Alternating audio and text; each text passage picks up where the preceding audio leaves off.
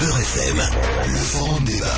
On n'est pas loin quand même de la diffamation et du mensonge qui peut être poursuivi euh, en justice. Finalement, euh, c'est aux travailleurs, c'est aux petits, c'est aux plus pauvres de payer la crise. Les Français apprécieront qu'on paye un type 15 000 euros pour mettre en place une loi liberticide. On veut plus ça. Vous déstabilisez totalement les médias. C'est très grave. Franchement, c'est très grave ce qui se passe. La population, le peuple, lui, résiste, trouve des moyens de dire tout ceci n'est pas acceptable. Nombre d'hommes et de femmes ne peuvent plus se soigner correctement. Moi, je dirais quand il y a un facho, ça va, mais quand il y en a trop, ça ne va plus. Le forum débat de Beurre FM. Abdelkrim Branine. Rebonsoir, merci d'être fidèle au Forum Débat. Ce soir, Actu oblige, on va revenir sur la crise de l'euro. Aujourd'hui, nouveau rebondissement plus ou moins attendu, c'est l'abaissement de la note de l'Italie par l'agence Standard Poor's. Après la Grèce, pas encore sortie d'affaires, bien sûr, nos voisins transalpins vont-ils sombrer à leur tour? La crise semble se rapprocher de nos frontières. Si on ajoute à ça d'autres signes, notamment le fait que le groupe Siemens vient de retirer 500 millions de la Société Générale, ça donne quelques sueurs froides à tous les Français. Crise de l'euro, y a-t-il urgence pour notre pays? On va tenter de répondre à cette question ce soir avec nos invités. Vos interventions sont les bienvenues comme d'habitude dès 19h au 01 48 060 060. Trois invités sont avec nous ce soir pour évoquer cette crise de l'euro, à commencer par François Asselineau. Bonsoir. Bonsoir Abdelkrim et bonsoir à tous vos auditeurs. François Asselineau, vous êtes le président de l'UPR, l'Union populaire républicaine. On vous a récemment reçu dans le Face à l'actu. Donc le, créneau européen, la crise de l'euro, c'est l'une euh, des raisons d'exister, on peut le dire, de, l'UPR, François Asselineau. Oui, oui, je, vous, avez, vous êtes aimable de le rappeler. Euh, c'est un mouvement politique que j'ai créé le 25 mars 2007, c'est-à-dire le jour même du 50e anniversaire du traité de Rome, avec pour objectif d'appeler les Français, quelles que soient leurs opinions politiques, de droite, de gauche ou du centre, quelle que soit leur origine ethnique, leurs convictions religieuses, à se rassembler pour faire sortir la France non seulement de l'euro, mais, de, l'Union européenne et, de l'OTAN également. Et de l'Union européenne, on y reviendra. que l'Union européenne, sortir de, de l'Union européenne est un prérequis pour pouvoir sortir de l'euro juridiquement, puisqu'il n'y a pas de clause de sortie de l'euro dans les traités existants. On pourra y revenir bien sûr euh, pendant l'émission. À vos côtés, Guillaume Duval, bonsoir. Bonsoir. Euh, on vous sollicite régulièrement dans le journal de Beurre FM pour euh, vos analyses économiques. Vous êtes rédacteur en chef d'Alternatives économiques et vous êtes euh, l'auteur d'un livre, ça s'appelle La France d'après. Rebondir après la crise, c'est sorti aux éditions Les Petits Matins. Et troisième, troisième invité, nos auditeurs le connaissent, c'est Jacques Nikonov. Bonsoir. Bonsoir. Et vous êtes auteur d'un livre également sur le sujet, ça s'appelle Sortons de l'euro, restituer la souveraineté monétaire au peuple. Et c'est sorti aux éditions Mille et une nuits. Alors on va commencer par l'Italie. Euh, c'est la nouvelle qui est tombée aujourd'hui. Il y a quelques mois euh, déjà, l'agence Moody's avait placé l'Italie euh, sous observation. Cette nuit, Standard Poor's euh, est passé à l'action et a rabaissé euh, d'un cran la note de, de l'Italie. Est-ce que c'est un signe, d'après vous, que la, la contagion, ce qu'on appelle la contagion, a débuté? Jacques Nikonov. Oui, évidemment, la contagion se poursuit. Elle va s'accélérer. Euh, chaque jour apporte son lot de mauvaises nouvelles. Mais le plus étrange dans cette affaire, c'est que ceux qui sont responsables de cette situation, c'est-à-dire ceux qui ont créé l'euro, qui ont inventé cette machine infernale il y a une dizaine d'années, sont toujours en place et nous expliquent que la situation est sous contrôle et qu'elle va s'améliorer. Je crois que c'est le paradoxe le plus grave de cette situation. Je veux prendre une image qui n'est peut-être pas, pas très heureuse, mais euh, c'est comme si on demandait au pape euh, de faire une conférence de presse pour dire que finalement, après réflexion, euh, Dieu n'existe pas. On ne peut pas demander à ces gens de regarder la réalité mhm. en face. Ils ne peuvent plus la regarder. Nous allons donc assister à des bouleversements sociaux, des convulsions de toute nature qu'il faut anticiper. Et moi, je me situe à gauche, et je milite pour que la gauche regarde la réalité en face, qu'elle la prenne en charge et qu'elle accepte euh, de reconnaître qu'une partie d'entre elles s'est trompée et qu'aujourd'hui, il faut euh, changer de braquet. Il faut sortir de l'euro, en effet, par la gauche, c'est-à-dire réorganiser les relations entre les pays de l'Union européenne et euh, faire en sorte qu'on puisse coopérer sur des bases débarrassées euh, du dogme, des dogmes néolibéraux, parce que l'euro est indissociablement lié au néolibéralisme. Et c'est cela qu'il faut, euh, c'est avec cela qu'il faut rompre, et que la classe dirigeante politique dans ce pays n'arrive pas à faire. Alors, je termine cette première réaction en disant que les dettes ne pourront pas être remboursées. Personne ne pourra rembourser ces dettes. C'est une illusion. D'ailleurs, dans les banques, les dirigeants euh, des banques, les traders, les cadres dirigeants, euh, ont totalement intégré le fait que la situation désormais allait euh, se dégrader et que la sortie de l'euro devenait un paramètre tout à fait réel, contrairement au, stress, aux tests de résistance qui ont été faits sur les banques, qui, de manière totalement absurde, n'ont pas intégré le paramètre de la sortie de l'euro par la, Grèce. Alors, il faut que euh, ces dettes soient payées par euh, quelqu'un. Ce sont les actionnaires des banques qui doivent payer. Il ne faut plus payer les dettes en Grèce, en France, en Espagne, en Italie. Il faut un défaut. La Banque centrale européenne peut aider, peut financer les déficits publics. Euh, je pense que ça n'est pas possible parce que l'Allemagne, culturellement, les dirigeants allemands, le droit allemand, la constitution allemande l'interdisent. Nous sommes dans une impasse totale.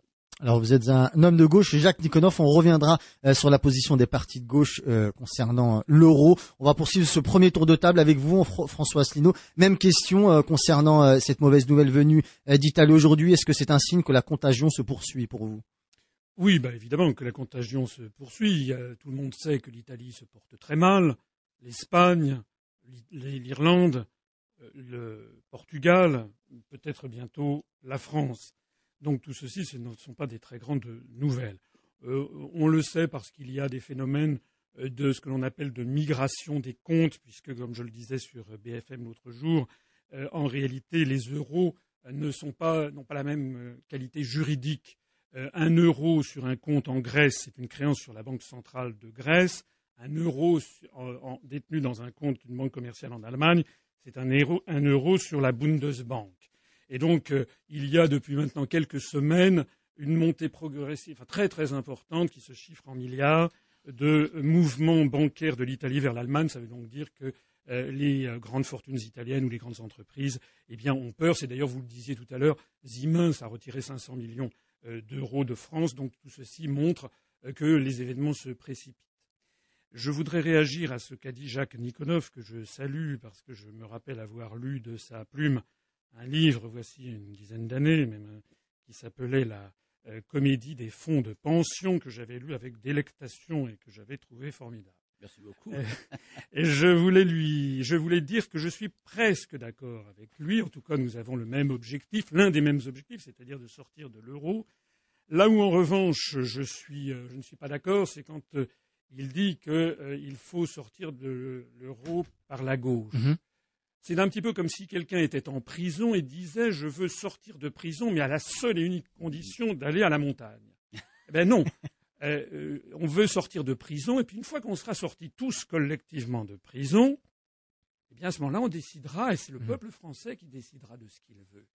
Parce que ça, c'est un piège mortel. Hein.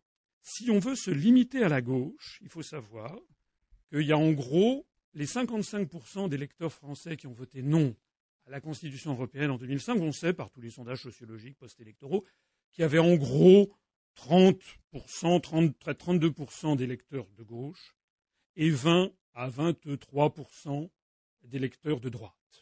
Ça veut donc dire que si, à supposer même que M. Nikonos, dont je doute, arrive à convaincre les partis de gauche actuels de sortir de l'euro, eh bien, il n'aura toujours pas la majorité. Il faut donc avoir une majorité de Français qui soient d'accord pour se rassembler au-delà de leur clivage actuel pour sortir de l'euro et puis ensuite, eh ce sera aux Français, de façon tout à fait démocratique, de décider de l'avenir collectif que nous souhaitons. Euh, il me semble que c'est un raisonnement qui est une grande logique euh, et qui est même assez imparable. Alors, s'agissant euh, maintenant des partis politiques de gauche, je pense qu'on aura l'occasion d'y revenir. moi, j'apprécie un certain nombre de choses que, dit, que dit M. Nikonov, mais force est de constater que la très grande majorité des responsables politiques de gauche actuels français, comme d'ailleurs de droite, euh, sont euh, tout à fait européistes pour l'euro. Et en particulier, euh, M. Mélenchon qui essaie de drainer à lui la gauche de la gauche, et les anciens membres du Parti communiste français, a eu des mots extraordinairement durs, pour ne pas dire scandaleux, sur ceux qui étaient en faveur de la sortie de l'euro. Il a même dit récemment que sortir de l'euro, c'était un réflexe maréchaliste comme si c'était être pétainiste que de vouloir sortir de l'euro. Alors, avec des débats de cette volée, euh, on n'est pas prêt d'avancer. Alors on va poursuivre et terminer euh, ce premier tour de table avec Guillaume euh, Duval. Même question, Guillaume Duval, concernant cette mauvaise nouvelle venue d'Italie. Oui, c'est une très mauvaise nouvelle, même si elle était attendue, parce que l'Italie, c'est un gros morceau. Si vous voulez, la, Grèce, la dette grecque, ça représente 350 milliards d'euros. La dette publique grecque, ça représente un peu plus de 4% du, PIB européen, mais la dette publique italienne, c'est 1900 milliards d'euros, c'est 20% du PIB européen. Si ça dérape en Italie, la situation devient très grave. Je crois que ce que montre surtout la décision de Standard Poor's aujourd'hui, au-delà de la personnalité de, Berlusconi, euh, qui, est, une personne de droite ultralibérale, euh, et qui euh, manifestement n'a pas réussi à, à redresser l'économie de son pays, au contraire, et le le conduit, euh, le conduit dans une situation très difficile. Donc, au-delà de cette personnalité euh, très particulière qui a effectivement de quoi inquiéter euh, non seulement les investisseurs, Standard Poor's, mais beaucoup de gens, ce que montre cette décision, c'est l'impasse des politiques que mènent les gouvernements européens dans, leur ensemble et aussi dans le cas de l'Italie, la Banque centrale européenne qui est, à l'origine de ces décisions, les politiques que mènent les dirigeants européens actuels, qui sont des dirigeants de droite, dans leur grande majorité, euh, pour face à la crise de l'euro. Ils disent qu'ils veulent résoudre la crise de l'euro et en fait ils l'aggravent parce qu'ils euh, ne donnent comme seul conseil aux gens qui sont en crise que de faire de l'austérité. L'Italie vient de voter il y a quelques jours un plan d'austérité de 60 milliards d'euros qui vient après un autre plan d'austérité de 80 milliards d'euros qui avait été voté en juillet. On voit le résultat. 140 milliards d'euros d'austérité annoncée, ça ne rassure personne. Au contraire, ça précipite la décision de l'agence de notation Standard Poor's parce qu'il est évident que euh, l'économie italienne, qui était déjà au bord de la récession, va maintenant tomber dans la récession et va entrer, du fait de cette austérité, dans une boucle à la grecque, c'est-à-dire que euh, comme elle sera en récession, elle n'arrivera pas à réduire sa dette et au contraire, sa dette va euh, s'accroître. Euh, donc oui, euh, c'est une décision, c'est une euh, nouvelle inquiétante. C'est une nouvelle surtout qui condamne la politique actuelle menée par les dirigeants européens. Alors après, est-ce que, est-ce que cette politique, est-ce que l'euro est condamné? Ça, c'est une autre affaire. Je sais que mes deux interlocuteurs sont d'accord pour dire que ce serait vachement mieux sans l'euro. quand je vois ce qui se passe en Angleterre aujourd'hui, euh, qui n'a pas l'euro, qui a jamais voulu l'avoir, qui a déjà eu Margaret Thatcher, euh, il n'y avait pas l'euro à l'époque, euh, je me dis que ça ne garantit absolument rien. Ce que je sais simplement, c'est que sans l'euro, l'Europe ne pèsera plus à l'échelle mondiale. Je veux dire, face au yuan, face au, face au dollar, c'est pas le franc qui, pèsera quoi que ce soit. et que d'autre part, on aura sûrement sans l'euro des conditions financières encore plus mauvaises, des taux d'intérêt encore plus élevés, et on aura sûrement encore plus de chômage. Alors, vous voulez peut-être répondre là-dessus, euh, François Asselineau Moi, je voudrais, je voudrais répondre parce qu'il y, y, a quelque chose. D'abord, j'ai relevé une petite perle, c'est lorsque euh, M. Duval dit que tout ça, c'est finalement de la faute des gouvernements de droite. Euh, je pense qu'il pose les problèmes à un niveau qui n'est pas le bon. M. Papandréou est un ministre, est un premier ministre socialiste en Grèce. M. Zapatero, c'est un gouvernement socialiste. Euh, et que je sache, le gouvernement allemand, certes, est dirigé par Mme Merkel de la CDU, mais enfin, c'est quand même une grande coalition CDU-SPD. Et puis de toute façon, les problèmes. Une belle perle, parce que c'est pas du tout vrai. Et de toute façon, de toute façon, de toute façon, les problèmes de l'euro remontent à bien, bien, bien avant. Ça fait maintenant 19 ans que l'on a l'euro, et ça fait, ça fait des années, des années, ça fait au moins maintenant 10 ans que nous avons euh, les pays de la zone euro qui sont la lanterne rouge mondiale de la croissance même quand nous avions euh, des gouvernements euh, socialistes en France. Donc le problème n'est pas un problème de, de, ça serait une erreur que de croire que l'euro serait, marcherait bien si nous avions des gouvernements de gauche. D'ailleurs, au passage, ça voudrait dire qu'il faudrait qu'il y ait à terme 27 gouvernements de gauche dans les 27 pays pour que ça marche bien, ce qui serait absurde. Le problème n'est pas là. Le problème, c'est qu'une monnaie plurinationale n'a jamais pu subsister dans l'histoire des hommes depuis 2500 ans. Ça a toujours explosé. Il y a donc des phénomènes derrière qui sont extrêmement importants. C'est qu'une monnaie, c'est un peuple et une nation. Ce qui me fascine, moi, chez les européistes français, c'est que j'ai toujours des gens qui m'expliquent que l'Europe, c'est extraordinaire, mais qu'ils ne regardent pas ce qui se passe en effet dans les pays d'Europe. Qu'est-ce que disent les Allemands? Qu'est-ce que veut le corps social allemand? Qu'est-ce qu'a dit, par exemple, la Cour constitutionnelle de Karlsruhe le 7 septembre dernier? Elle, dans, dans, son arrêt, elle a eu dans une phrase, la phrase 3b, elle a considéré, elle a posé le principe, en définitive, que les eurobonds, en tout cas qu'un soutien indéfini et durable à un autre pays est contraire à la constitution allemande. Alors on va le changer, on va faire quoi? On va dire aux Allemands, mais asseyez-vous sur votre constitution. En d'autres termes, cet euro oblige les peuples à être de plus en plus agressifs les uns vis-à-vis des autres. Voilà la réalité. Les Allemands sont vent debout contre les Grecs. Pas seulement les Allemands. Les Finlandais ne veulent pas payer pour les Grecs, ils veulent avoir des garanties réelles. Les Slovaques reportent au mois de décembre l'accord sur le fonds, de, le fonds d'IFESF pour venir en, en, soutien aux Grecs. Les Néerlandais et les Autrichiens ne veulent pas payer. Va, ça n'est pas de notre pouvoir à nous, Français, de changer cette situation. C'est donc ce qui est vicié à l'origine, c'est l'idée d'avoir une monnaie pour 27 peuples différents, avec 27 intérêts nationaux différents. C'est ça qui pose problème. Jacques Nikonov, vous voulez peut-être revenir sur ce clivage droite-gauche oui, oui, tout à fait. Je suis, euh, très largement d'accord avec ce que vient de dire M. Asselineau. Euh, mais pour reprendre son image tout à l'heure de la sortie de prison, euh, ça ne suffit pas de sortir de prison, parce qu'il faut un plan d'évasion. Et lorsque l'on s'évade, euh, quand on arrive dans la rue, il faut un plan de réinsertion. On a scié les barreaux. Il faut savoir si on va à gauche ou si on va à droite. Et parce que sinon, on se fait reprendre. Alors, il faut que les forces politiques, de gauche comme de droite d'ailleurs, clarifient leur position, qu'elles débattent du sujet, et en ce qui me concerne, ma famille politique c'est la gauche, je pense que la gauche doit aborder ces questions. Ensuite, effectivement, c'est au peuple de trancher. Et il faudra un référendum. Nous, c'est ce que nous proposons, vous aussi, je pense. Il faudra un référendum pour sortir de l'Union européenne, sortir de l'euro du même coup. C'est tout à fait clair. Et là, les euh, citoyens, quelles que soient leurs euh, appartenances politiques, eh bien, pourront s'exprimer. Mais ils pourront s'exprimer à partir d'analyses, de propositions qui auront été euh, développées par les partis de gauche et de droite. Sur ce que dit Guillaume Duval, deux, trois réactions. L'exemple de l'Angleterre. Bien entendu, euh, on peut prendre des exemples de pays qui ont leur monnaie nationale et, qui mènent des politiques orthodoxes sur le plan. La Hongrie aussi. Oui. oui, oui, tout à fait. Mais la question n'est pas là non plus. La sortie de l'euro n'est pas un but en soi.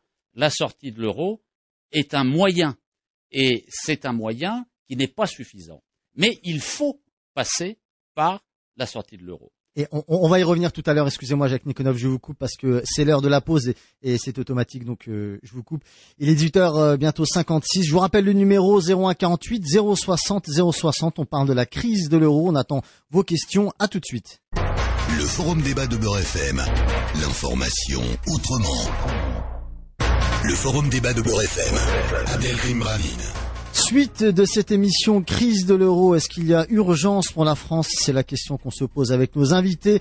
François Asselineau, président de l'UPR, l'Union populaire républicaine, Guillaume Duval, c'est le rédacteur en chef du journal Alternative économique, c'est également l'auteur d'un livre récemment sorti sur le sujet, s'appelle France, la France d'après rebondir après la crise, sorti aux éditions des Petits Matins, et Jacques Nikonov, auteur euh, également d'un livre, Sortons de l'euro, restituer la souveraineté monétaire au peuple, sorti aux éditions Mille et une nuits, et juste avant euh, d'écouter les auditeurs, je vais d'ailleurs lui redonner la parole pour terminer son propos. Jacques, on vous écoute. Oui, en, en, un mot pour répondre à, à, à Guillaume Duval, euh, qui nous dit que si on sort de l'euro, l'Europe euh, ne pèsera plus à l'échelle mondiale.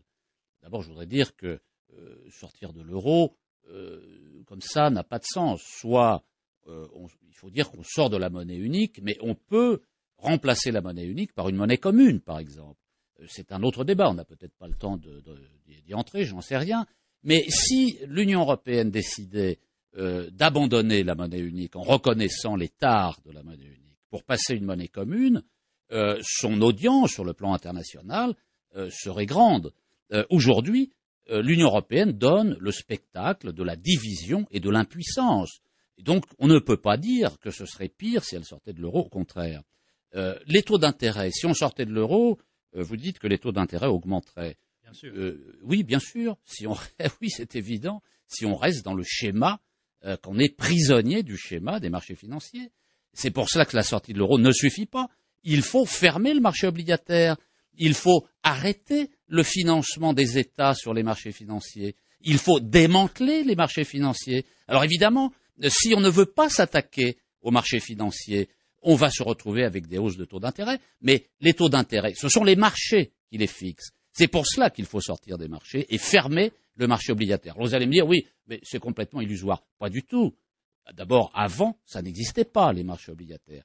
Comment va-t-on financer les États? De trois manières, très simples l'épargne nationale, quand il y en a, ce n'est pas le cas de la Grèce, par des quotas de titres d'État qu'on impose aux banques et aux compagnies d'assurance, et par la création monétaire des banques nationales. C'est très simple. Troisième élément, vous dites la sortie de l'euro va augmenter le chômage. C'est le contraire. Si on sort de l'euro, c'est bien pour régler le problème du chômage, parce que l'euro comme monnaie unique aggrave le chômage la parité de change de l'euro, la surévaluation de l'euro, l'euro cher, pénalise les exportations, encourage les délocalisations. On va enfin pouvoir freiner ces aspects-là. On va pouvoir. de la zone euro sont parfaitement équilibrés. On exporte autant qu'on importe. Oui, mais c'est à l'intérieur de la zone euro avec l'Allemagne. Il y a, il y a la question allemande. Tant qu'on ne règle pas les excédents commerciaux allemands, on ne peut pas résoudre la question de l'emploi. Et pour résoudre les problèmes d'excédents commerciaux allemands, il faut sortir de l'euro. Et il faut imposer une nouvelle organisation commerciale entre les pays de l'Union européenne et au-delà d'ailleurs, avec des, mesures protectionnistes. Il faut des mesures protectionnistes. Alors François Asselineau, Guillaume euh, Duval, je vais vous redonner la parole dans un instant, euh, mais juste avant, comme promis, on va écouter euh, les auditeurs. On écoute tout de suite Abdelkarim qui nous appelle du 92 de Ruelle Malmaison. Abdelkarim, bonsoir, on vous écoute. Bonsoir messieurs, bonsoir aux auditeurs. moi j'ai des questions à poser aux messieurs qui sont là. Pourquoi parler toujours à bouche à moitié ouverte et dévoiler certaines choses alors que je ne comprends pas Financièrement, j'ai un petit peu travaillé, si on va dire, c'est juste depuis 1998 que je travaille sur les euh, tables les tables de marché un petit peu dans le monde, et j'ai découvert euh, dernièrement que tout ce qui était monnaie unique, tout ce qui était banque européenne, bah, c'était une façon euh, voilée de dépouiller les peuples, de dépouiller les États. Donc je voulais juste savoir, si cet argent que l'on perd, que l'on entend partout dire, on perd cet argent, euh, je suis un petit peu cartésien, donc quand quelque chose sort, c'est-à-dire qu'il y a quelque chose qui doit rentrer, ou elle est partie où cet argent Qui sait qui s'en met plein les fouilles et qui sait qui s'enrichit?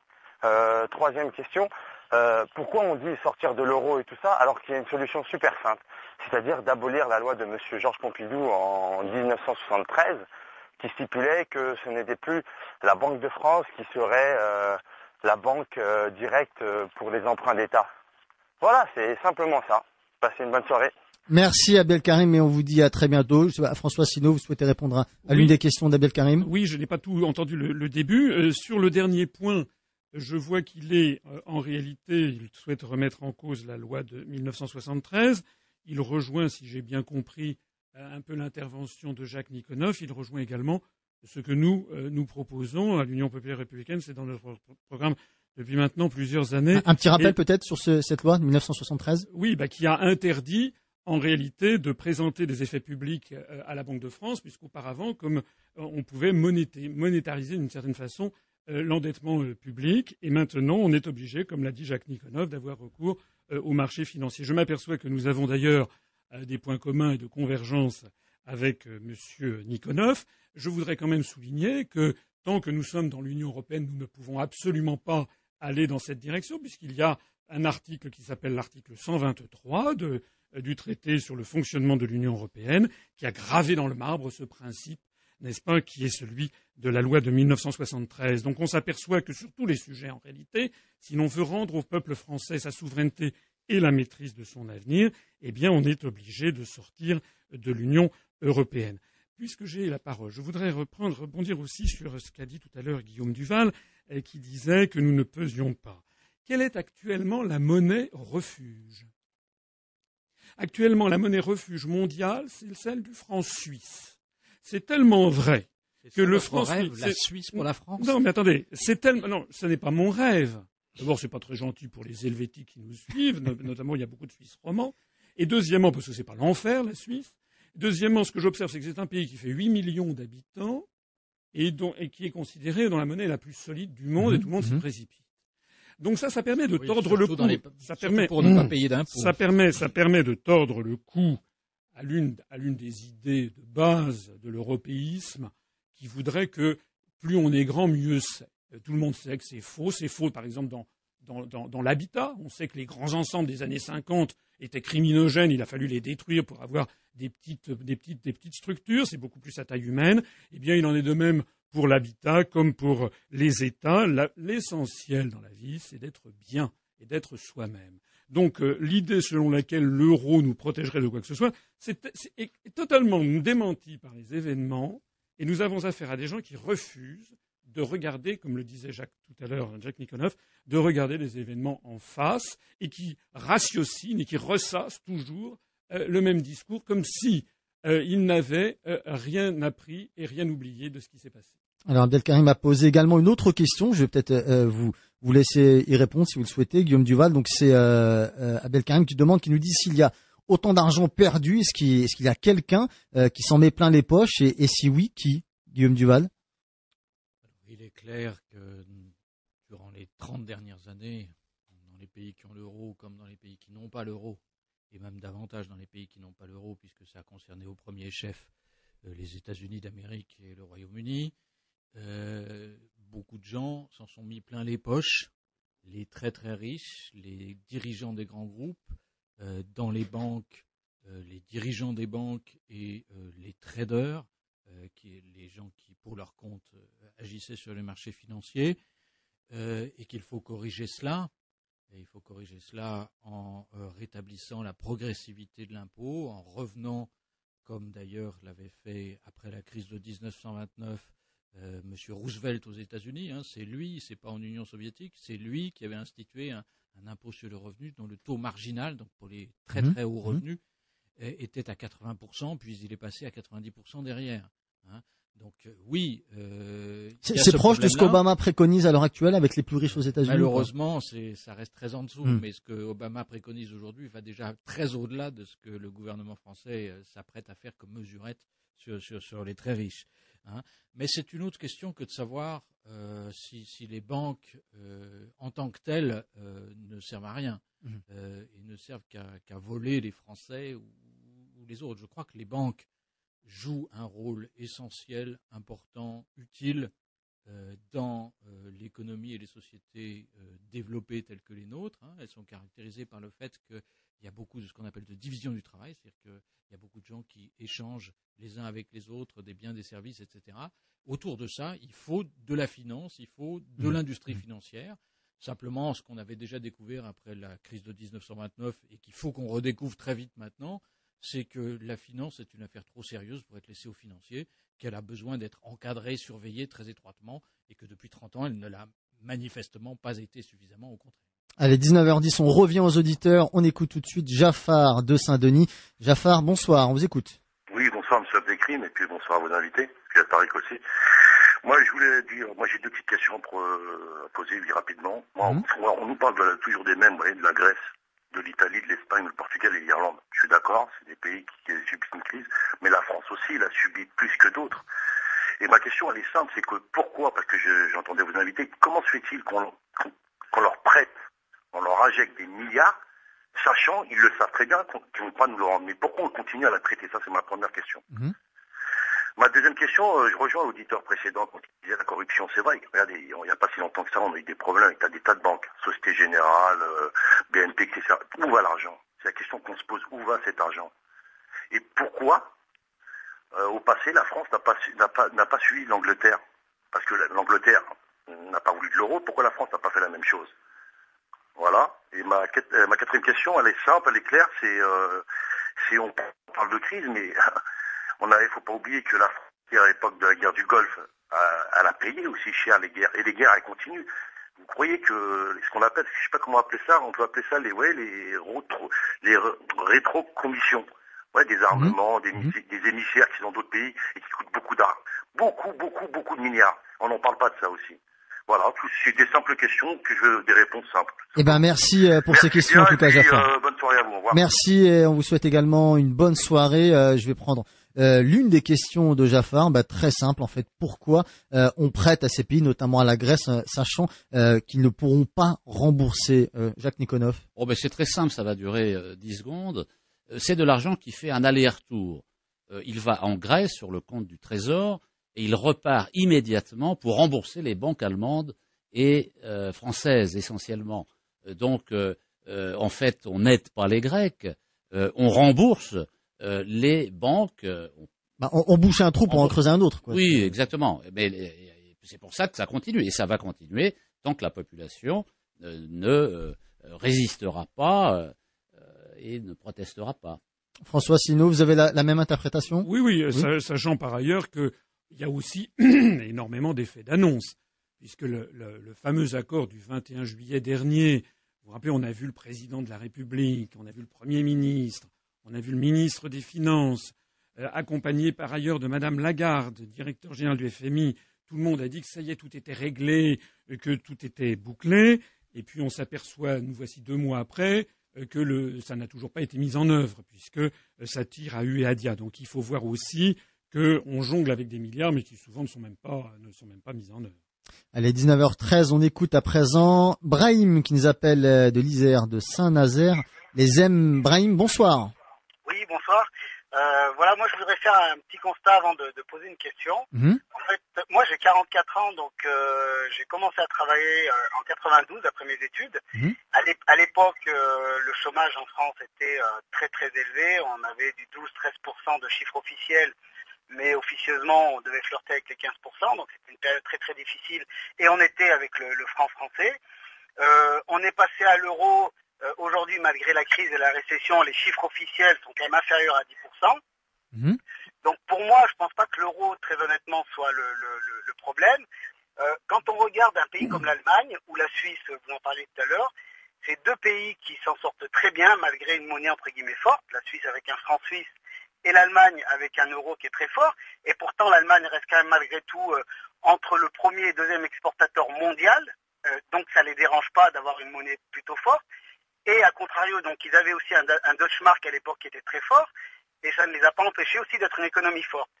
Donc en fait, pour moi, le, le, le, le problème, quand on regarde, c'est pas tellement la monnaie, c'est la compétitivité du pays. C'est-à-dire que si on sort de l'euro, on va pas régler le problème de fond, qui est un manque de compétitivité de la France par rapport à un pays comme l'Allemagne ou la Suisse. Moi, je travaille dans le secteur du high-tech. À chaque fois qu'il y a des salons industriels, à chaque, chaque fois qu'il y a des niches euh, de marché, il y a des entreprises allemandes, des petites PME ou des grandes entreprises, mais les Allemands sont toujours là, les Suisses sont toujours là, et les Français, la plupart du temps, sont présents pour des problèmes, j'allais dire, de, de, de, de, R&D, on a du CNRS, on a du CEA, mais on trouve rarement des petites PME françaises Mhm. très branchées dans le high-tech. Donc, on regarde l'Angleterre qui a une monnaie unique, euh, pardon, qui a une monnaie euh, nationale qui est le, le pound. Mhm. Ils ont des gros problèmes de chômage, des gros problèmes de, de, de, de, euh, d'économie. Donc, sortir la France c'est un aveu d'échec, j'allais dire, parce que ça veut dire qu'on n'est pas fait pour avoir une monnaie forte et avoir une économie forte. Donc c'est pas en sortant de l'euro qu'on va régler le problème. Régler le problème, c'est régler la compétitivité de la France. Si on a un pays compétitif avec une industrie forte, ben on va être comme les Allemands sans souci. Maintenant, si on va de plus en plus vers la Grèce ou l'Italie, c'est-à-dire des, des pays qui sont de moins en moins industriels, eh bien on aura beau sortir de l'euro, on aura beau sortir du franc, on aura beau dévaluer, quand vous n'avez plus rien à exporter, vous n'avez plus rien à exporter. Donc finalement, vous perdez l'avantage de l'euro parce que vous ne pouvez pas importer à un tarif préférentiel, puisque euh, l'euro vous facilite quand même l'achat des matières premières comme le pétrole. Et de toute façon, avoir une monnaie de singe, entre guillemets, ça vous aidera pas plus, puisque vous n'avez plus rien à exporter. Donc je répète, la compétitivité, c'est la solution. Merci Ibrahim pour cet appel et, et, euh, ce point qu'on va évoquer tout à l'heure. Je rappelle le numéro 0148 060 060. On parle euh, de la crise de l'euro. Brahim qui va plutôt euh, dans le sens euh, de Guillaume Duval. Je ne sais pas du tout. D'ailleurs, je vais peut-être lui donner la parole euh, tout de suite. Il, euh, finalement, sur le chômage, il vous rejoint un petit peu euh, ce que vient de dire Brahim, Guillaume. Oui, je crois qu'il a tout à fait raison. C'est-à-dire que c'est vrai que l'Allemagne, on, en parle beaucoup au niveau industriel, etc. mais c'est vrai qu'il faut savoir que dans une entreprise allemande, ça se passe pas comme dans une entreprise française. Ce mmh C'est pas un énarque qui débarque d'un cabinet ministériel qui est à la tête de la plupart des grandes entreprises. Euh, euh, ça se passe très différemment avec les syndicats. Il faut discuter avec les salariés pour prendre des grandes décisions. Il y a dans les conseils d'administration des entreprises allemandes, il y a la moitié de représentants des salariés en tant que salariés. Euh, c'est pour tout ça que ça marche mieux. Hein. c'est aussi un pays qui a toujours été décentralisé, où il y a des villes un peu partout avec des, capital social, culturel, etc. C'est ça qu'il faudrait être capable de faire, mais ça c'est vrai que c'est un travail de très long terme, et je suis d'accord avec lui sur le fait que ça n'aiderait pas du tout de sortir de l'euro pour réussir à faire ça. Alors je redonnerai la parole tout à l'heure à François Asselineau et Jacques Nikonov. Euh, je vous rappelle que vous pouvez intervenir en direct également sur la page Facebook du Forum Débat en tapant Forum Débat Beurre FM sur Facebook et si vous ne souhaitez pas passer en direct à l'antenne et poser vos questions par mail, vous pouvez le faire euh, via cette adresse. C'est Forum Débat au singulier tout attaché beurrefm.net. Une petite pause, on se retrouve à tout de suite. Le Forum Débat de Beurre FM, l'information autrement. Le forum débat de Beurre FM. Abdelkrim Troisième partie de cette émission, on parle toujours de la crise de l'euro avec François Asselineau, il est président de l'UPR, l'Union populaire républicaine, Guillaume Duval, rédacteur en chef du journal Alternative économique, économique également auteur d'un livre La France d'après, rebondir après la crise aux éditions Les Petits Matins, et Jacques Niconeuf, auteur du livre Sortons de l'euro restituer la souveraineté monétaire au peuple. C'est sorti aux éditions 1000 et une nuits 01 48 060 060. On continue de prendre vos appels et on écoute tout de suite Hassan qui nous appelle du Val d'Oise. Hassan, bonsoir. Bonsoir à Delcrim et bonsoir à vos invités et à vos auditeurs. Hein, et merci pour euh, euh, l'émancipation culturelle que vous nous apportez avec votre émission. Par contre, je voulais juste souligner quelque chose qui n'a rien à voir avec mhm. euh, le sujet. Excusez-moi. Par contre, quand il y a la pub maintenant, ça s'éteint. C'est normal euh, vous l'informer. ça s'éteint. Votre radio s'éteint Ouais, non, euh, sur le portable, quoi, sur le téléphone. Ah. ah bon, bah, en tout cas, merci de nous l'avoir signalé. on, va, on, va, passer le, message à, nos équipes voilà, techniques. Ça fait une semaine déjà que ça coupe comme ça, et on pense à chaque fois qu'on a été coupé. Alors euh, c'est ah. pour ça. Hein. D'accord. Je, voulais vous prévenir. Bon, excusez-moi pour cette parenthèse. Pour en revenir sur la crise de l'Allemagne, de la crise de l'Europe, je voulais souligner, euh, bon ben moi je suis abonné à Alternative euh, Internationale. Hein. Euh, je voulais souligner, j'ai lu. Alternative économique, vous voulez dire non, Ouais, moi c'est international, c'est pas euh, économique. Bon, c'est le même club. Quoi. On vous conseille Alternative économique aussi. Voilà. Et oui, je sais, mais je suis bon, je suis ailleurs. ce que je voulais dire, c'est que par rapport à l'Allemagne, ce que je voulais dire, c'est que l'Allemagne, quand même, il faut pas oublier que toute son, quoi, pas tout, mais plus de 50% de son exportation, elle est faite dans dans les pays de l'Europe. C'est-à-dire que l'Allemagne, si elle a une bonne exportation, et ça faut le dire aux auditeurs, et tout le monde est au courant, hein, c'est grâce aux Européens. Elle bouffe le budget de l'Europe, l'Allemagne. Et ça, on l'oublie souvent. C'est que l'Allemagne, euh, c'est elle qui fournit euh, la Grèce, c'est elle qui fournit tous ces pays-là. Mhm. Et c'est grâce à ça qu'elle est aujourd'hui, elle a une bonne exportation aussi. Et ça, faut pas l'oublier. Donc l'Allemagne est forte d'après vous grâce à l'Europe, c'est ça? C'est ce qu'il dit, oui. Mhm. Elle, mhm. exporte plus de 50%. Il n'y a pas que l'Europe, mais elle exporte plus. Sa première source d'exportation, c'est l'Europe. L'Europe des 27, quoi. L'Europe euh, euh, qu'on connaît nous, hein. C'est sa première exportation. Ce qui veut dire qu'elle a besoin du budget d'État, elle aussi, puisque les États euh, achètent chez elle. Elle, est obligée de renflouer ses mhm, caisses, quand même. Vous comprenez C'est un système. Moi, je pense que l'Allemagne, elle en profite. Ben, je pense que c'est normal qu'elle C'est vrai que la, Grèce a, des problèmes économiques, on le sait, budgétaires et tout. Mais je vois pas ce que l'euro a à voir là-dedans. L'euro, il a rien à voir là-dedans, en vérité. L'euro, c'est une monnaie pour nous Français qui nous a tenus pendant dix ans. Il faut le dire, il faut être honnête. Maintenant, je dis pas que c'est vrai qu'avec la crise économique et tout, il y a peut-être une nouvelle leçon, peut-être, je sais pas, il y a peut-être des formules à trouver, mais l'Allemagne, elle profite de ça. Euh, parce que elle mange dans le budget de ces de ces peuples européens. Eh, bien, on va en parler euh, de l'Allemagne. Merci Hassan, en tout cas pour votre appel. On vous dit à bientôt euh, dans le forum débat. Jacques Nikonov, il y a toute une partie hein, consacrée, il y a un chapitre consacré justement à la place de l'Allemagne et ce qu'elle gagne avec avec l'euro, avec l'Europe. Oui, oui, tout à fait. Et je trouve que Hassan met dans le mille parce que c'est exactement euh, le problème. Alors avant, avant de, de, de réagir à ce qu'il dit, juste un, un, un, petit retour en arrière parce qu'on n'a pas répondu à une question de Jaffar tout à l'heure. Mhm. Pourquoi la France n'a-t-elle pas fait comme l'Angleterre Mhm. euh, qui euh, n'a pas voulu rentrer dans l'euro? Pour une raison très simple. Le président Mitterrand, euh, président de la République à l'époque, a euh, abandonné le projet de changer la vie sur la- lequel il avait été élu en 1981, a organisé le tournant de la rigueur en 1982-83 et finalement a abandonné une véritable politique, une véritable perspective de gauche et le socialisme. Et la construction européenne, quelle qu'elle soit, est devenue la nouvelle pers- perspective historique pour les socialistes. Ils ont abandonné leur ancienne perspective historique qui était le socialisme et ils l'ont remplacée par la construction européenne. Pourvu qu'on parle de l'Europe, ils sont contents. Et donc, il fallait euh, l'euro parce que ça pouvait donner l'impression d'une perspective. Bah, on se souvient de Mitterrand, son pas- discours à Strasbourg, euh, il brandissait cette menace en disant le nationalisme, c'est la guerre. Voilà, etc. exactement. Alors tout était bon. Hier, on a entendu aussi dans cette émission à la télévision des menaces de guerre, enfin, Le n'importe quoi. nationalisme, c'est pas la guerre N'importe quoi. Il n'y a pas de menace? Alors, évidemment, non. Alors ensuite, Ah ensuite, euh, Brahim, juste un mot, et c'est relié avec ce que dit euh, Hassan. L'Allemagne s'en sort très bien avec l'euro-fort. La France serait, aurait un problème de compétitivité. Mhm. Non, pas du tout. Pourquoi l'Allemagne a-t-elle un excédent commercial? Parce que l'Allemagne triche. Et elle, elle triche deux fois. D'abord, elle triche en dévaluant les salaires. Depuis une dizaine d'années, il y a eu une déflation salariale parce que comme on ne peut plus dévaluer avec la monnaie unique, la seule solution que l'on a pour être compétitif, c'est d'écraser les salaires.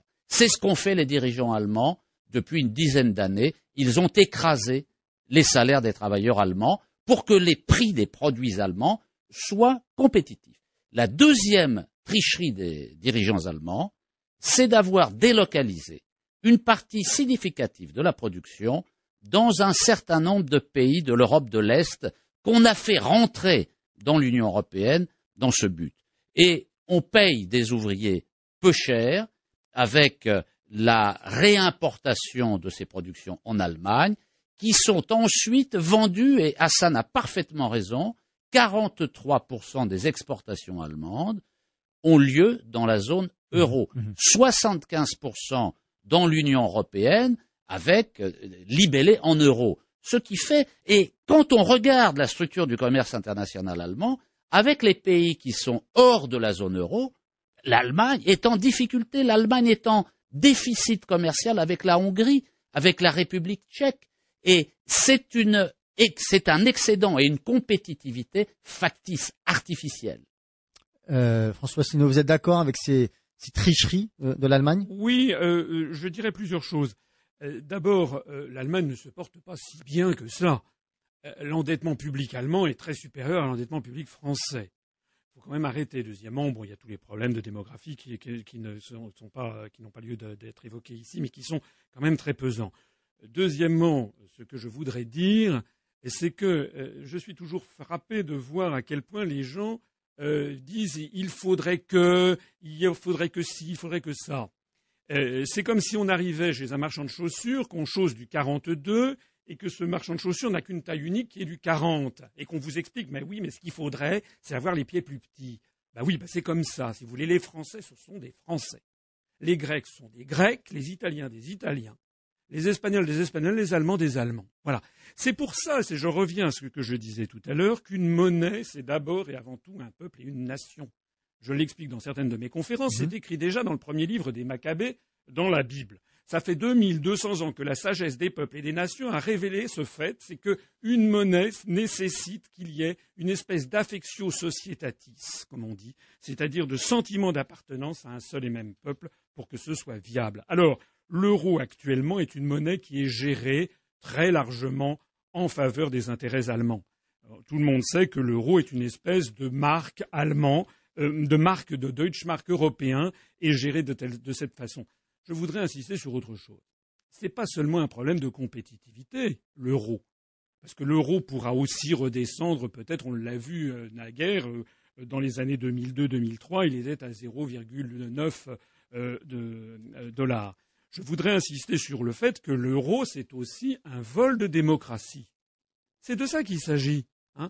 Moi, je voudrais rappeler quand même que du fait de l'euro, il y a énormément de politiques qui désormais sont imposées.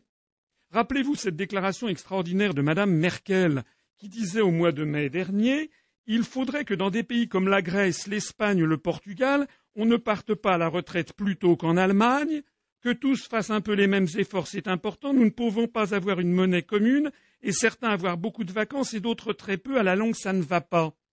Qu'est-ce que tout ceci veut dire? Cela veut dire que l'euro impose d'avoir, en définitive, une espèce de politique commune qui échappe complètement aux électeurs, qui est imposée en fait par le moins-disant social, euh, comme c'est effectivement le cas par exemple pour l'Allemagne. Euh, tout le monde, enfin, je ne sais pas si vos auditeurs savent qu'il n'y a pas de SMIC en Allemagne. Et donc, euh, la logique voudrait qu'à terme, si on conserve la même monnaie que l'Allemagne, eh bien, à terme, il faudrait qu'on supprime le SMIC en France. Guillaume Duval. Oui, simplement,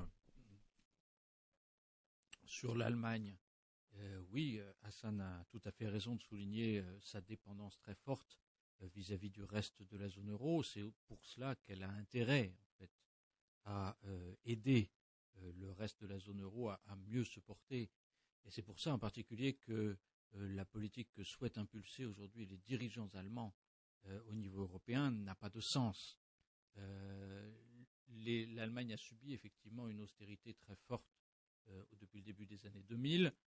Euh, ça n'a pas eu de conséquences plus graves pour l'Allemagne et pour l'Europe parce que justement à ce moment-là, il y avait les Italiens, les Irlandais, les Espagnols, les Grecs, etc., qui s'endettaient et qui consommaient beaucoup. Si on doit tous se mettre à euh, le même genre de politique que celui qu'ont subi les Allemands depuis le début des années 2000, c'est sûr que euh, la zone euro ira en récession et que l'euro sera mort. Euh, ceci dit, je crois qu'on peut essayer, enfin je veux dire, tous les Allemands ne sont pas convaincus de cette politique-là. Hein. C'est la politique de Mme mhm. Merkel et de ses alliés ultralibéraux euh, du FDP. À chaque élection en Allemagne, ils se prennent une claque. Hein. Donc c'est que les Allemands ne sont pas forcément très convaincus que ce soit la bonne politique. C'était celle, de, M. Schröder du SPD, juste Heureusement. Euh, simplement, pour revenir sur l'euro, on ne peut pas raconter n'importe quoi. C'est pas on a abandonné le franc. Pourquoi On a abandonné le franc? Parce qu'il valait pas grand-chose, parce qu'on avait perdu en fait notre souveraineté monétaire. On était à la ramasse. On était obligé de suivre la politique monétaire euh, des Allemands euh, avec le Deutsche Mark. On n'avait plus de marge de manœuvre parce que euh, notre monnaie était plus considérée comme suffisamment sérieuse. Hein. et c'est pour ça qu'on a voulu en France que tous les dirigeants politiques de droite et de gauche ont voulu à un certain moment euh, faire l'euro pour reconquérir une partie de la souveraineté monétaire en Europe. Et quand on dit qu'aujourd'hui l'euro est géré euh, comme le marque allemand, c'est tout à fait faux. Ce, à quoi on a assisté depuis le début de cette année, c'est que M. Axel Weber, qui était le président de la Bundesbank, a démissionné de la direction de la BCE au printemps dernier parce qu'il était en désaccord avec la politique qui était menée par la BCE qui euh, voulait soutenir justement les États en difficulté. Euh, et là, il y a deux semaines, on vient d'avoir une deuxième démission allemande à la BCE de M. Jürgen Stark. Euh, si c'était une politique euh, aussi allemande qui était menée par la BCE, ça se saurait et ces gens-là seraient toujours là. Hein. donc la BCE aujourd'hui soutient les États en difficulté, c'est très bien. Il faut qu'elle le fasse et qu'elle le fasse plus. les dirigeants allemands, certains dirigeants allemands sont en désaccord. Ça se fait quand même. Alors François Sino, je vais vous donner la parole dans un instant. Juste avant, on va écouter Rachid euh, qui attend de poser sa question. Rachid de Massy, bonsoir. Ah oui, bonsoir. Euh, donc, euh, euh, bonsoir tout le monde. Donc euh, dans un premier temps, euh, ce que je voulais dire, c'est que on nous dit que l'euro c'est la solution. Alors comment se fait-il que les Américains et les Chinois font tout pour dévaluer leur monnaie, pour pouvoir exporter, pour pouvoir vendre des Boeing et tout ce qui s'ensuit Ils ont dévalué leur, leur monnaie dans un premier temps. Concernant la loi de, de 73, je voulais revenir là-dessus, mhm. on peut, on peut s'apercevoir que Pompidou a travaillé pour la banque Rothschild. Donc c'est pas par hasard si si Pompidou et Giscard ont imposé aux euh, à l'État d'emprunter sur les sur, sur les marchés privés. Peut-être c'est une coïncidence, hein, j'en sais mmh, rien. Euh, concernant euh, concernant Mélenchon, mais Mélenchon n'a jamais été un opposant. Hein. Il a été 30 ans au Parti socialiste. Comme il s'est aperçu que les quartiers populaires ne voulaient, plus voter pour le Parti socialiste, il s'est fait son petit, euh, son, petit bonhomme de chemin, son petit, euh, ici, voilà, il a, il a fait sa, petite route, il a créé son petit parti, tout ça, c'est, euh, c'est, une stratégie. Hein. Il est, il, même à, à Massy, le, Parti socialiste, ils se sont cassés les dents, donc tout ça, c'est du, du, baratin. Et qu'est-ce que je voulais poser comme question Et une, question, paraît-il que dans, dans les banques françaises, euh, ou bien dans, les banques en général, il y a plus de 10 000 milliards de produits toxiques et que ça, tôt ou tard, ça pourrait nous, éclater en pleine gueule. Donc je veux savoir euh, euh, leur avis, surtout à M. Asselineau. et je voulais préciser encore une chose, c'est que la personne de gauche disait qu'il fallait faire un référendum pour pouvoir sortir de l'Europe, mais moi ce que je lui répondrais, c'est qu'on a, fait un référendum pour ne pas rentrer dans l'Europe. Et après, ils, ont, ils, nous ont, ils nous ont magouillé le traité de Lisbonne pour pouvoir nous, nous imposer euh, euh, l'entrée en Europe. Donc voilà. Merci euh, pour ces questions. Merci euh, Rachid. Et euh, on va y répondre, mais ce sera juste après la pause. Je vous rappelle qu'on parle de la crise de l'euro. le numéro pour passer en direct à l'antenne 01 48 060 060. À tout de suite. Le forum débat de Beurre FM. L'information autrement.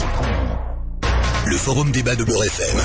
Abdelkrim Quatrième et dernière partie de cette émission consacrée à la crise de l'euro. On est toujours en compagnie de Jacques Nikonov, auteur euh, du livre Sortons de l'euro, restituer la souveraineté monétaire au peuple aux éditions des Mille et Une Nuits. Euh, Guillaume Duval, euh, auteur de La France d'après, rebondir après la crise, sorti aux éditions Les Petits Matins. C'est également le rédacteur en chef du journal Alternatives économiques. Et François Asselineau, président de l'UPR, l'Union populaire républicaine. Et je vais d'ailleurs lui redonner la parole, euh, puisqu'il voulait euh, repréciser quelque chose concernant la politique allemande.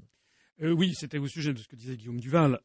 si effectivement M. Weber et M. Stark ont claqué la porte de la Banque centrale européenne, c'est pour des raisons très particulières. C'est parce qu'ils refusent le rachat, en fait, en, réalité, l'engagement que prend la BCE en rachetant des créances pourries euh, d'un certain nombre d'États d'Europe, parce que tout ceci plombe euh, le bilan euh, de la Banque centrale européenne. Ça n'est pas par, ils ne protestaient pas contre un autre volet de la politique de la Banque centrale européenne, qui est d'ailleurs fixé par le traité de Maastricht, qui est la lutte mordicus contre l'inflation, qui doit être limitée à 2%. Ils ne protestaient pas non plus contre le taux de change externe de l'euro, qui est très élevé, beaucoup trop élevé pour la compétitivité de l'industrie française.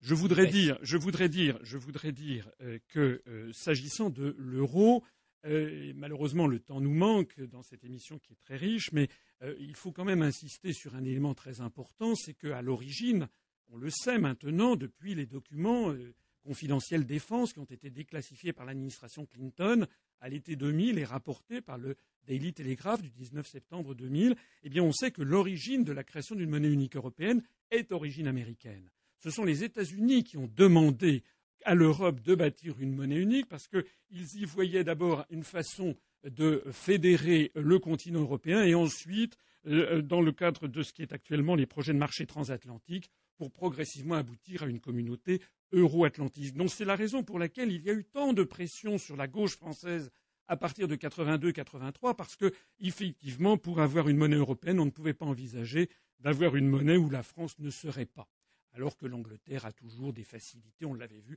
l'Angleterre était entrée après, euh, coup euh, dans le marché euh, commun. Un dernier mot peut-être sur la question du référendum. Mhm. moi, je, bois les paroles de votre auditeur, de Rachid, parce mhm. que nous, nous avons créé notre mouvement politique en disant aux Français, il faut que nous sortions de l'Union européenne et de l'euro. Voilà.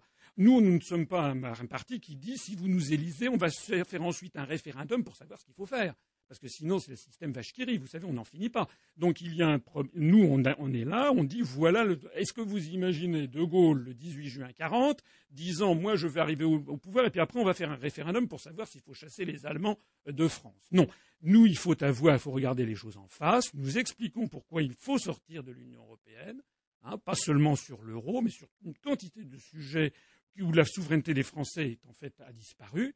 Hein. Euh, l'idée selon laquelle l'euro c'est la paix est une idée dont euh, mon voisin devrait aller parler, par exemple, aux Afghans, hein, avant, de, la ressortir. La, construction européenne, j'insiste sur cet aspect des choses, est une construction d'inspiration racialiste, parce que pourquoi est-ce que nous devrions fusionner avec les Lettons ou les Lituaniens et laisser dehors les Marocains ou les Tunisiens? En vertu de quoi? En vertu de quoi est-ce que la France devrait se lier pour toujours lier son avenir à des pays avec lesquels je n'ai rien contre les Lettons ou les Slovaques, bien entendu, mais ce sont des pays avec lesquels nous n'avons pas de lien historique, démographique, affectif, euh, migratoires, familiaux importants. Voilà. Donc, recoloniser le Maghreb, c'est ça? Non, il ne s'agit pas du tout de recoloniser le Maghreb, il s'agit simplement de ne pas coloniser d'abord les pays de l'Est européen, et puis il s'agit tout simplement d'être conforme à nos intérêts dans le monde. Parce que la construction européenne nous pousse tout droit vers ce que souhaitent en réalité les stratèges américains, c'est-à-dire le choc des civilisations. Alors je vais redonner la parole à Jacques Nikonov pour cette histoire de référendum. Euh, fausse bonne idée euh, d'après François Asselineau, si on, vient de l'entendre, et euh, de Rachid de Massy. je trouve ce que, ce que dit Rachid est, très intéressant. moi, je suis porte-parole d'un mouvement politique qui s'appelle le MPEP, qui mhm. signifie Mouvement politique d'éducation populaire. Et ce que nous disons à propos de l'Union européenne, c'est que l'Union européenne fait partie des piliers de l'ordre néolibéral mondial. Mhm.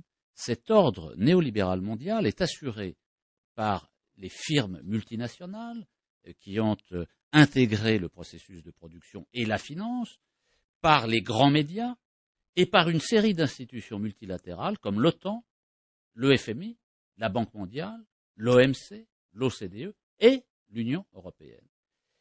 Il faut, et c'est l'action de notre mouvement, euh, encourager, stimuler les luttes euh, sociales partout en Europe et dans le monde pour sortir de l'ordre néolibéral mondial, sortir de l'OTAN, sortir du FMI, sortir de l'OMC, sortir de l'Union européenne, pour bâtir à côté un nouvel ordre de coopération et de fraternité entre les peuples et les nations.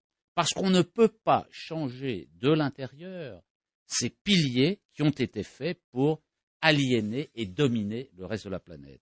Alors, dans cette lutte, il y a des moments et un référendum pour sortir de l'Union européenne s'impose à un moment ou à un autre. Nous, nous sommes pour cette perspective de sortir de sortie de l'Union européenne qui doit passer par un référendum. Il peut y avoir des étapes et euh, la sortie de l'euro est une étape vers la sortie plus générale de l'Union européenne, selon les rapports de force, selon les circonstances. Et il y a aussi la possibilité de désobéir à l'Union européenne, désobéir pour ne pas appliquer des directives euh, à un moment donné.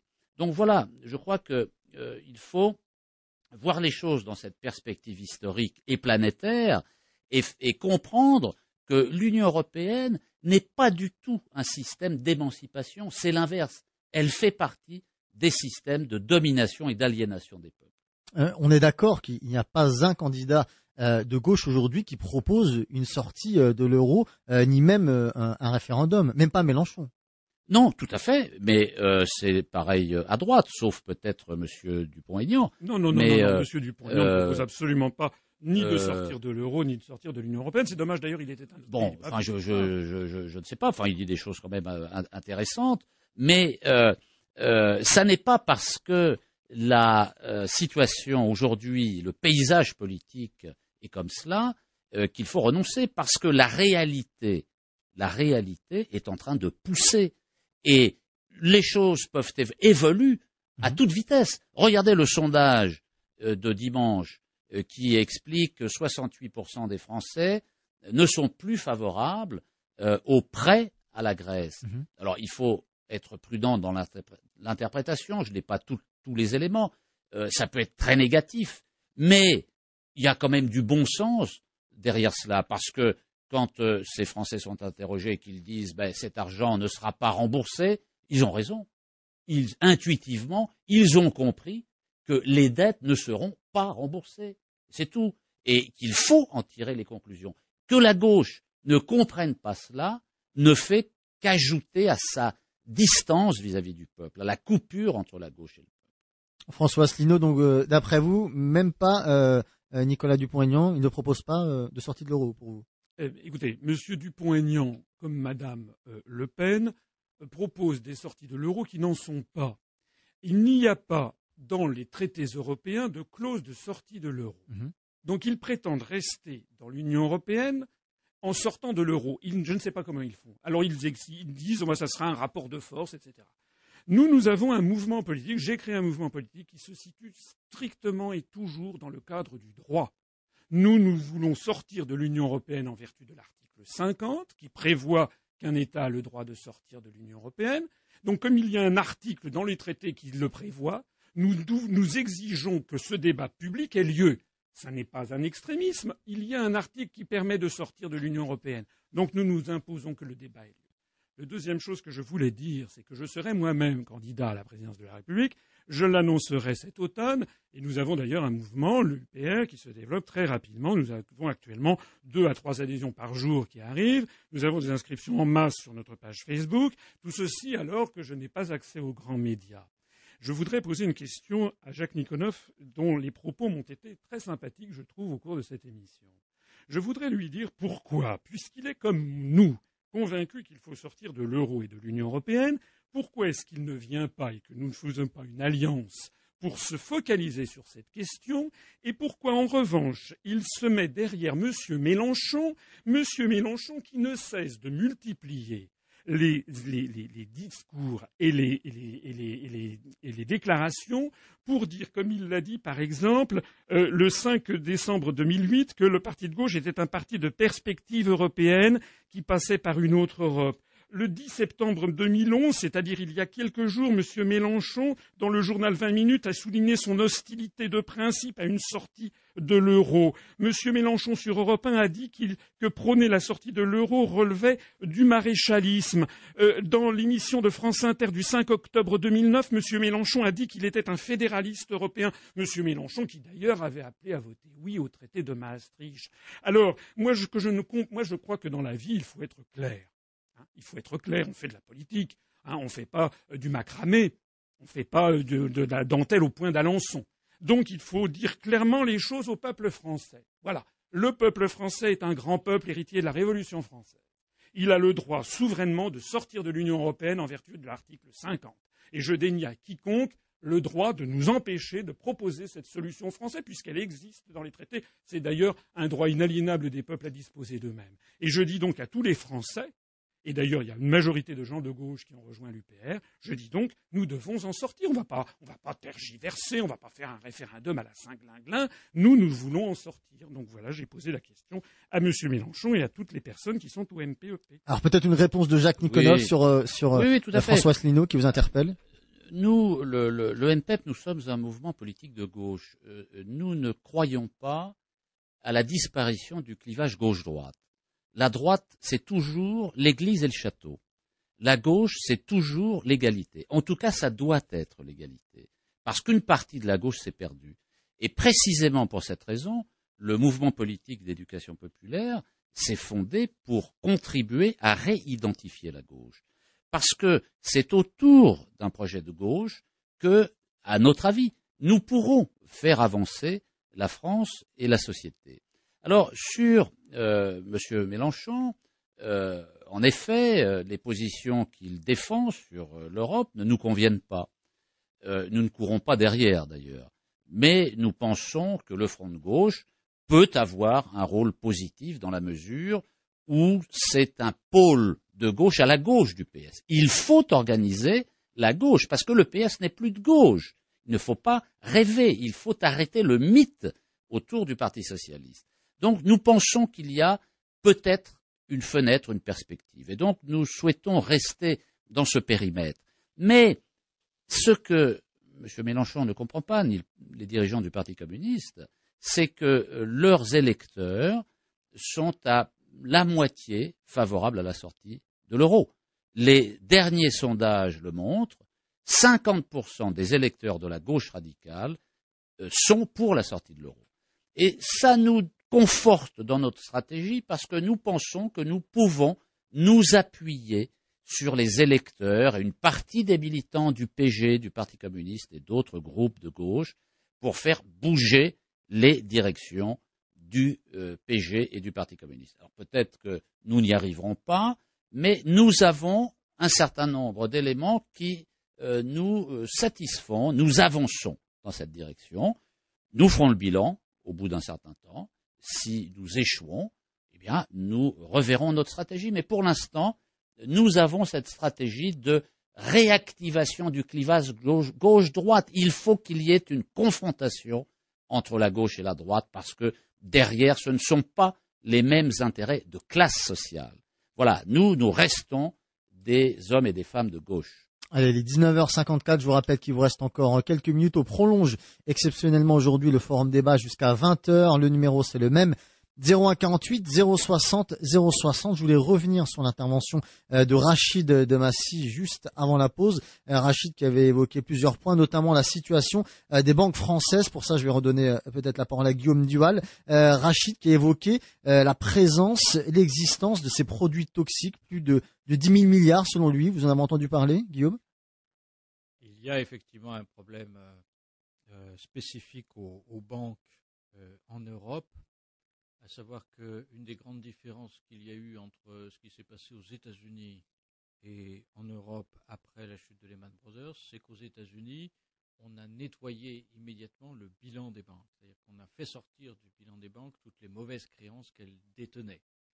Euh, ce travail n'a pas été fait en Europe euh, pour une raison simple, euh, c'est que le faire, c'est-à-dire montrer sortir toute la poussière qu'il y a sous le tapis dans les, dans les banques européennes, ça, ça, obligerait à faire ce dont on parle aujourd'hui, c'est-à-dire une recapitalisation, c'est-à-dire les, les, faire rentrer des nouveaux actionnaires pour couvrir les, les pertes potentielles qui seraient apparues. Mais faire recapitaliser les banques, ça veut dire dire que chaque État dise euh, mes banques sont à racheter. Euh, donc un État ne peut pas commencer à le faire tout seul euh, en Europe, au risque, sinon il risque de perdre ses banques, en gros, c'est-à-dire la, BNP ou la Société Générale qui serait rachetée par les banques d'un autre pays, etc. etc. C'est la raison pour laquelle on ne l'a pas fait jusqu'à maintenant, mais c'est vrai que c'est un des plus gros problèmes et un des plus gros handicaps pour surmonter la crise de l'euro. Alors après, si vous me permettez euh, quelques mots. Euh, J'en prie. effectivement, il faut, il faut réussir à le faire aujourd'hui. C'est ce que disait Madame Lagarde un peu maladroitement au, nom du FMI à, la fin du mois d'août, mais elle a raison, il faut faire quelque chose pour euh, euh, recapitaliser les banques euh, européennes, et j'espère qu'on le fera à l'échelle européenne et pas à l'échelle nationale cette fois. simplement, plus au fond sur l'Europe, bon, c'est vrai que ce temps-là est peut-être passé, mais si on a fait la construction européenne à partir de 1957, c'est d'abord effectivement parce qu'on sortait d'une période de guerre civile européenne euh, avec la guerre de 14 puis la guerre de 39-45. Alors je sais que ça ne concerne plus beaucoup euh, de, jeunes d'aujourd'hui euh, qui vivent avec cette période de paix et de coopération entre les différents États au sein de la construction européenne. Cette construction européenne, elle a été mal construite à tout un tas de plans. la zone euro a été mal construite à tout un tas de plans. Mais je crois que si M. Asselineau et si M. Nikonov s'imposaient, on retomberait effectivement dans les risques euh, d'affrontement et d'affrontement très graves. C'est scandaleux ça. C'est un argument, c'est un argument écarté. Je vous ai beaucoup écouté. Oui, mais, oui, mais nous avons été corrects. Vous ne l'êtes pas. Là, Allez dire aux Afghans, allez dire aux Libyens, allez dire à tous ceux qui sont victimes des bombardements de l'Union européenne et de l'OTAN ce qu'ils en pensent. L'argument de la peur, c'est l'argument désespéré, parce qu'on n'a plus d'autres arguments. En tout cas, là, vous êtes à bout, au taquet. Moi, j'ai effectivement très peur quand j'entends le type de discours que vous tenez. Alors, la peur euh, n'évite pas le danger, cher ami. On a eu, c'est pour ça que je me bats. On a quelques réactions sur euh, Facebook, notamment euh, un, un, de nos auditeurs.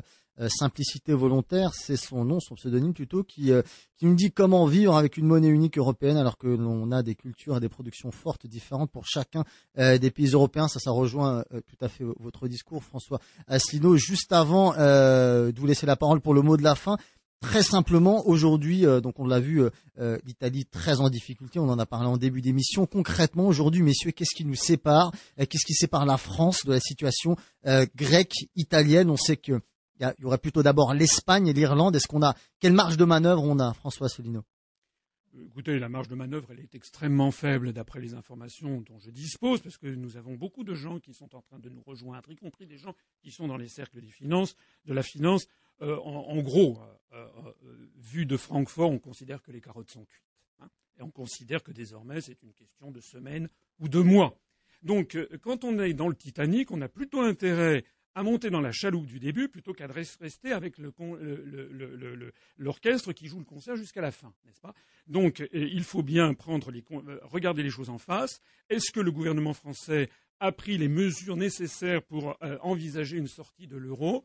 Je rappelle que personnellement, j'avais fait un rapport euh, le 18 juin 2004 pour avertir, pour expliquer déjà, c'était euh, il y a sept ans, pour expliquer que d'après mes analyses, l'euro finirait par exploser, que nous aurions une crise financière majeure.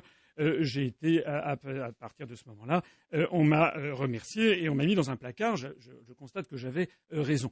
En réalité, nous sommes dans une très mauvaise situation. Et la réalité des choses, c'est que plus personne ne sait quoi faire on attend l'ouragan qui arrive, et effectivement, comme le disait Jacques Nikonov très justement en protestant contre le propos de Guillaume Duval, la seule chose qui reste désormais, ce sont des propos populistes abjects qui consistent à faire peur sur le, risque de guerre. Voilà. Ça me rappelle, n'est-ce pas, M. Lelouch, qui en 2005 avait dit si on vote non à la Constitution européenne, il y a un risque de guerre. Voilà. Quand on en est arrivé à ce genre d'argument, eh bien, ça veut dire qu'il n'y a plus beaucoup de possibilités de discours. Alors, il nous reste quelques secondes. Je vais vous laisser dire, un mot, Jacques oui, bah, oui, en 2005, on nous avait dit que ce serait la fin du monde quasiment si euh, le projet de traité constitutionnel n'était pas voté. Les mêmes nous disent aujourd'hui que ce sera la fin du monde si on sort de l'euro. Euh, ce qui nous sépare des Grecs, c'est le temps. Parce que nous allons droit euh, à la situation des Grecs. Il faut l'euro, l'Union européenne, c'est aujourd'hui la concurrence, la guerre commerciale. Il faut faire la paix commerciale. Allez, ce sera le mot de la fin pour cette émission. Rendez-vous demain. Bonne soirée.